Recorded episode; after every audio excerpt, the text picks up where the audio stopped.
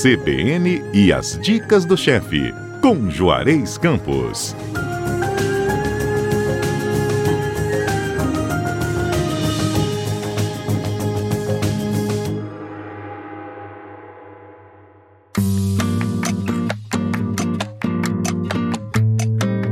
Chefe Juarez, bom dia. Vamos para uma receita salgada. A última vez que a gente conversou foi um pudim, né, em homenagem ao Dia dos Pais. Hoje a gente vai para um prato salgado. É um frango na cerveja. Exatamente.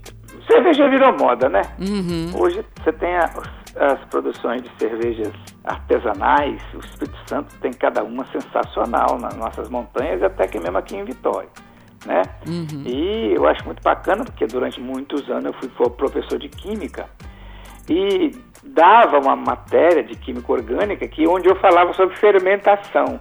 E essa cambada não prestava atenção nas coisas que eu falava. Agora estão produzindo cerveja, viram o quanto que perderam tivesse prestado atenção. Nas aulas de química, Nas é aulas de química seriam muito melhores cervejeiros, né? Ah, tá certo. mundo está mudando muito, toma muito cuidado nas coisas que você fala, nas coisas que você julga. Ver- É verdade, Juarez, é verdade.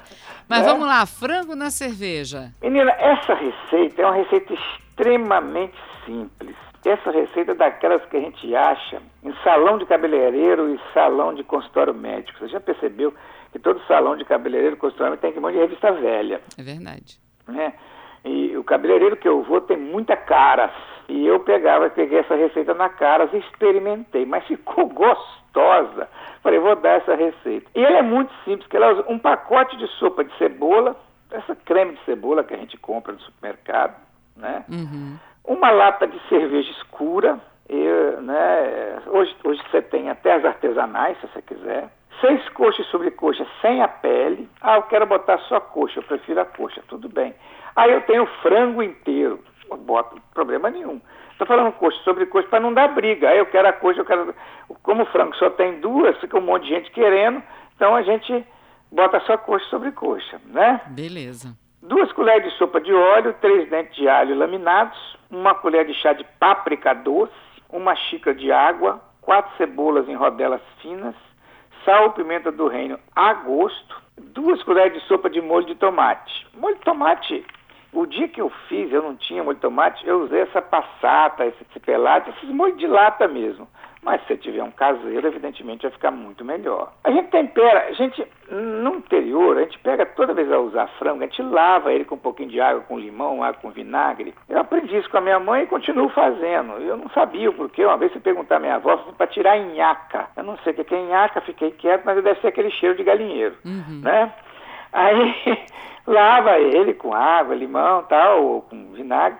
Tempera com sal e pimenta do reino. Tempera com moderação, porque não se esqueça que o creme de cebola já tem sal.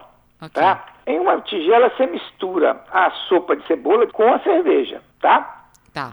Coloca o frango nessa mistura e mistura bem. E vai para uma panela de pressão, coloca o óleo, coloca a coxa sobre coxa com esse tempero, coloca a água, tá aí uma xícara de água, cobre com as rodelas de cebola, o alho laminado, o molho de tomate. Ah, eu posso botar cheiro verde, salsa, cebolinha? Lógico, não tem problema nenhum. Posso botar um raminho de alecrim? Pode, não tem problema. Tapa a panela e leva em fogo alto. Assim que começar a chiar, panela de pressão der pressão, você abaixa a chama, isso é uma coisa interessante. As pessoas não entendem que quando começa a chiar, eles têm sempre que abaixar a chama. Por quê? Porque fogo alto, a única coisa que vai acontecer é evaporar o líquido mais rápido. Não vai cozinhar mais rápido porque está em, em fogo alto, tá? A Só vai pressão lá evaporar dentro o não líquido muda, e vai né? secar. É, você abaixa o fogo para economizar gás, inclusive, e para deixar cozinhar e ela não secar, né? Uhum. Então você abaixa o fogo e cozinha por 10 minutos, basta 10 minutos. Evidentemente, tira a pressão, desliga o fogo, tira a pressão, vai lá ver se o frango está macinho, acerta o tempero e serve com arrozinho, com uma batata palha. Fica muito legal, mu- muito bom. Né? Eu acho muito gostoso, fica um- porque a cerveja ela dá um toque meio, apesar de ela ser amarga por causa do lúpulo, ela dá um toque ligeiramente adocicado, caramelizado no frango. Uhum. E dá um molho de uma cor linda. Pergunta. Você Pode sabe que eu sempre tenho. Tem que ser cerveja preta? A receita original é com cerveja preta. Deve, porque uma cerveja preta ela carameliza mais, ela uhum. deve ter mais açúcar, não sei. Então fica mais caramelizado. Mas eu acho que qualquer cerveja funciona. Mas a receita original é com a preta. Eu fiz com a preta, eu nunca fiz com a outra, tá? A preta é mais encorpada, tem um toque meio de caramelo, talvez o sabor fique melhor. Melhor, né? Mas eu acho que com a outra também não fica ruim, não. Esqueci de comprar a sopa de cebola. Posso temperar de outra forma? Ah, bom, poder pode, só que é outra conversa, né? Hum. É outra receita, né? Uhum. Aí você vai ter que engrossar depois com um pouco de trigo, né? Entendi. Porque eu, eu quero um molho cremoso, né? Mais cremoso. Talvez até colocar aí mesmo um pouco de trigo, né? Porque aquela creme de cebola já tem um pouco de. Deve ser trigo, alguma coisa que engrossa, né? Um espessante, né? Uhum. E a última pergunta. Você está falando da panela de pressão, e aí quando ela começa a chiar, abaixa o fogo e deixa 10 minutos. E quem tem aquela panela de pressão elétrica? Problema nenhum, qual a diferença? Não tá para você, ela vai manter a pressão lá dentro sem precisar se preocupar com não, baixar, né? Pode deixar ela lá certinho. a diferença da cocção na panela de pressão da panela normal? Hum. Na panela normal, raramente dá uma temperatura superior a 90 graus, em torno de 85, 90 graus, tá? Porque a água ferve a 100, né? Sim. Mas, mas dentro mesmo, a comida mesmo vai estar em torno de 90 graus. Uma panela de pressão, ela vai a 125, 127 graus. Então, como a temperatura, como a, a, temperatura dentro dela, por causa da pressão, é mais alta, a cocção é mais rápida, entendeu? Entendi. Então, você ganha em velocidade, né? A panela de pressão só por causa disso. Ah, eu não quero fazer na panela de pressão, quero fazer numa panela normal. Problema nenhum. Pode fazer numa panela normal até o frango amaciar. E fica de olho no líquido se precisar de acrescentar mais água, mais alguma coisa. Só isso. Uhum. Entendeu? A panela de pressão as pessoas condenam muito, mas estão erradas. A panela de pressão é muito útil, ela facilita muito. Se você souber usar uma panela boa, uma boa conservação, se preocupar com aquela borracha, tudo direitinho, a válvula. Tem, tem, tem que cuidar muito bem da panela de pressão. E hoje tem panela de pressão com extrema segurança, como essa elétrica, por exemplo, ela é muito segura. Uhum. Então, quer dizer, você consegue é, é, só ganhar em velocidade. Muitas vezes você perde ah, na textura do molho. Por quê?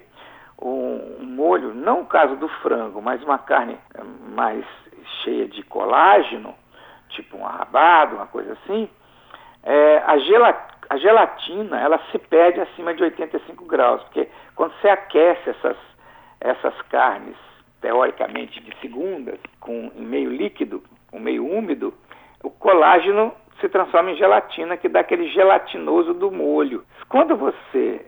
É, a, a, gelatina, ela, acima de 85 graus, ela começa a ser destruída, né? Então, na panela de pressão, uma rabada feita na panela de pressão tem um molho bem menos cremoso, bem menos sedoso do que feito na panela normal, uhum. a 85 graus. Sorte é que a rabada, o peito, o cupim, o acém tem bastante gelatina, você não perde tanto mas que fica diferente. Fica, se você fizer um na pressão, outro sem na pressão, você percebe. Entendi. Perfeito, então. Bom, receitinha aí dada, os detalhes vão estar lá no nosso site, cbnvitoria.com.br, mas se você quiser ouvir esse bate-papo, ter essa conversa toda e anotar a receita também, pode ouvir aonde, Juarez? No nosso podcast. Ó, vai no podcast, você vai lá, localiza, me localiza que você vai ver. Essa receita todas as outras que nós demos, além de você ter a receita, você tem todo esse bate-papo.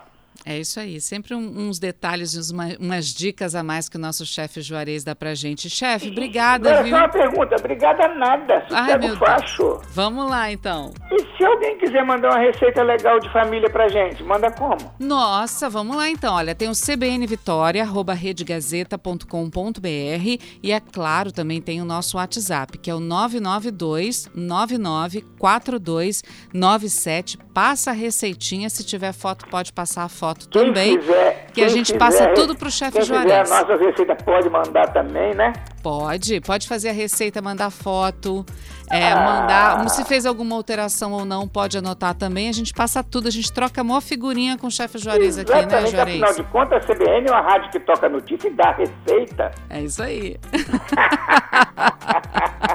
Juarez, meu lindo, obrigada mais uma vez. Um abraço, beijo. Beijo, tchau, tchau.